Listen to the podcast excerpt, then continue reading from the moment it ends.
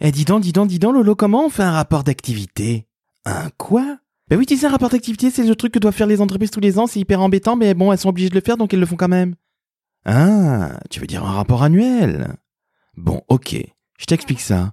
Mais ça. En premier lieu, il faut savoir que l'édition 2020 de ton rapport annuel pourra pas ressembler aux autres. Et oui, il y a un truc qui s'appelle Covid-19 qui est venu bouleverser toute la vie des entreprises et des êtres humains sur Terre. Alors voilà, moi ce que je te conseille de faire, c'est d'en parler, oui, mais pas trop, parce que ne parler que de Covid, eh ben on fait pas le rapport d'activité de Covid, on fait plutôt celui de ton entreprise ou de ton institution. C'est clair? Ah ben oui, c'est hyper clair, c'est hyper sympa. Bon, maintenant, deuxième chose qu'il va falloir que tu comprennes.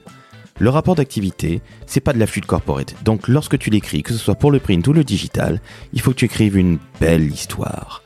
Avec des mots qui sont authentiques, qui sont sympathiques, qui donnent envie enfin d'être lus parce que, très sincèrement, la plupart des rapports d'activité sont jamais lus. Troisième point, le design. Si tu envie de faire un rapport print et un rapport digital, c'est très bien. Mais sache une chose, le rapport print, ça prend toujours beaucoup de temps parce que c'est de la compare. Le rapport digital, qui est la version site internet, si tu es coté en bourse, t'as pas le choix, mais si tu n'es pas coté en bourse, es-tu vraiment obligé de le faire? Voici une très bonne question que je te pose, et il serait bon que tu te la poses parce que si tu n'as ni le temps, ni l'envie, ni le pognon pour le faire, eh bien, ne le fais pas. Parce qu'en fait, la réalité du sport, quelle est-elle? Eh bien, c'est le quatrième point que je vais t'annoncer, Coco. C'est que la réalité, si tu veux un retour sur investissement, ton rapport d'activité ou ton rapport annuel, appelle-le comme tu veux, c'est avant tout un dispositif où tu vas avoir du podcast, de la vidéo, du motion design, et finalement même pas obligé de faire une version site internet. Et oui, c'est comme ça que tu auras ton retour sur investissement, en partageant sur les réseaux sociaux. Alors là, il va falloir réfléchir à une stratégie.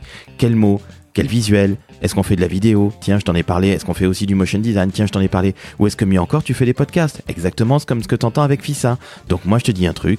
Ton rapport d'activité cette année en 2020, il pourra pas ressembler aux autres. Ça, je te l'ai déjà dit. Ne parle pas que de Covid. Fais-moi plaisir. Et surtout, fais quelque chose qui soit simple, efficace et qui fasse pas 250 pages que personne ne lira. Voilà, c'est clair pour toi, Coco? Ah oui, oui, oui, c'est hyper clair, Lolo. Mais dis donc, mais moi, je trouve ça vraiment sympa parce que le rapport d'activité, c'est vraiment plus intéressant que le rapport annuel, hein. Bon, t'as rien compris, c'est exactement la même chose. Ciao Coco, à bientôt.